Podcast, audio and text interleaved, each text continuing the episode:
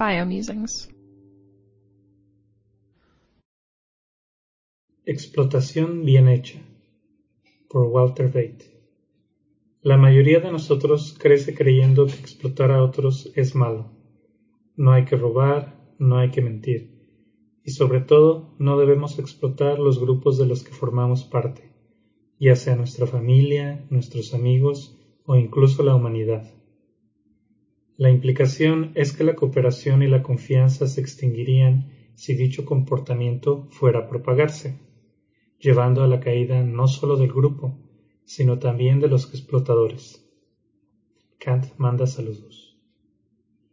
Como han indicado varios economistas, existen medidas, principalmente a través del diseño de instituciones, que las poblaciones humanas toman para prevenir la propagación cultural de la explotación.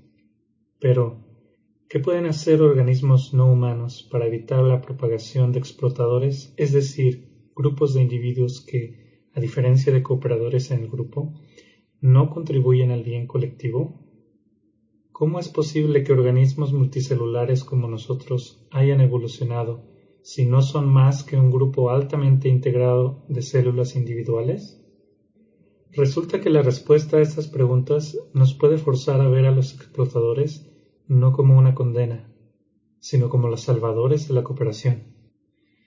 Mientras economistas y filósofos se han preguntado frecuentemente cómo la cooperación entre humanos es posible, los biólogos han estado principalmente preocupados con una pregunta distinta. Si los explotadores se benefician de sus acciones al costo de otros y entonces siempre van a superar a los cooperadores, entonces, ¿cómo es posible que la cooperación pueda evolucionar y persistir por un periodo extenso de tiempo? ¿No debería la evolución eventualmente eliminar a los cooperadores de las poblaciones en favor de los explotadores? La respuesta tradicional ha sido similar a la de los ecónomos, encontrar mecanismos o explorar las condiciones que ayudan a la persistencia de cooperadores. En mucho del trabajo tradicional en biología, los explotadores habían sido vistos como un mal incuestionable Herramientas en economía como la teoría de juegos se habían usado de manera exitosa en biología, pero a través de ese proceso los biólogos heredaron las explicaciones agenciales comunes en economía, haciéndolos ciegos a potenciales roles positivos de los explotadores. El biólogo evolutivo Paul Rainey, en una serie de publicaciones influyentes con colegas, argumentó que dicha visión es muy estrecha que, de hecho, tergiversa la importancia del conflicto en evolución. A través de un experimento emocionante sobre un posible mecanismo para la evolución de la multicelularidad que fue eventualmente publicado por Nature, se argumentó que los explotadores, aunque inicialmente quebrantaron la cooperación, últimamente restauraron la cooperación y de hecho la fortalecieron dentro del grupo. Los autores argumentaron que el problema para la evolución de la multicelularidad es que las células cooperadoras se encuentran frecuentemente unidas entre sí. No pueden dispersarse cuando los explotadores llegan. Entonces, los explotadores ocupan la población debido a su mayor tasa replicativa y eventualmente la dominan, llevando a la caída de todos. Sin embargo, organismos genuinamente multicelulares son más que un grupo de células cooperativas. Están integrados en formas particulares de modo que hay codependencia, división de labor y tienen células especializadas de la línea germinal, son responsables de la reproducción de los individuos. Al contrario de los cooperadores, los explotadores en poblaciones ancestrales debido a la falta de producción de pegamento celular, un bien común, pueden desprenderse de otras células. Si son capaces de producir células que sí se unen y cooperan, ya sea por medio de un switch genético o mutación en las células hijas, entonces un nuevo organismo colectivo puede formarse. Esta es una posible solución a los múltiples problemas de los biólogos cooperación entre células individuales y un mecanismo de reproducción a nivel colectivo. Se obtiene un ciclo de vida y un nuevo nivel de organización en donde la selección natural puede actuar.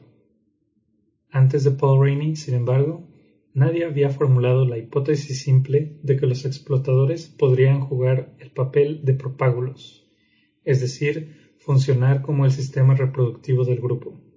¿Por qué? La respuesta reside en lo que unos consideran una manera perniciosa de pensar, común en biología. Como ya mencioné, los biólogos estaban ansiosos por aplicar las herramientas de la economía en problemas biológicos. ¿Será este el error que eventualmente llevó a la introducción del pensamiento agencial en biología? Yo argumentaría que la cuestión es al revés. Los humanos aprecian las explicaciones agenciales y se han vuelto adictos a las narrativas que involucran agentes, metas y propósitos.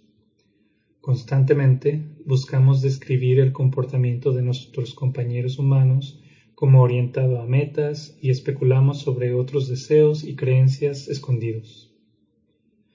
Todos estamos equipados con esta teoría de la mente, también conocida como psicología popular, y que ha sido criticada por muchos como científicamente equivocada. A pesar de que los humanos la hemos usado por miles de años, parece haber poco o nada de mejora en cómo predecimos y explicamos el comportamiento de otros dentro de los últimos cientos de años en la vida ordinaria. ¿Qué justificación tenemos en biología para tratar organismos, genes y la naturaleza como agentes? Los biólogos frecuentemente argumentan que este pensamiento agencial es simplemente metafórico. Nos ayuda a formular hipótesis nuevas y a ordenar nuestro pensamiento. De hecho, yo he defendido esta manera de pensar en una publicación con Daniel Dennett, famoso por su defensa de lo que se llama la postura intencional, y con otros filósofos denetianos. Pero reconocer la utilidad de dicho modo de pensar no puede ser una carta ilimitada para sacarse del apuro. Como muestra el trabajo de Rainey, esta manera de pensar puede no solo ser equivocada, sino también puede prevenirnos de ver hipótesis alternativas lo que es el centro de la defensa del pensamiento agencial como heurística. En su lugar, deberíamos acoger un pluralismo de modelos que nos ayude a generar hipótesis nuevas sin tener que adoptar el modelo heurístico tan seriamente. Al adoptar una variedad de modelos distintos, podemos dejar decidir a las investigaciones empíricas sobre cuál debe ser el futuro de las investigaciones teóricas. No obstante, al final puede ser que tengamos que decidir entre aceptar que los explotadores no son siempre malos o la rendición total de nuestro lenguaje intencional.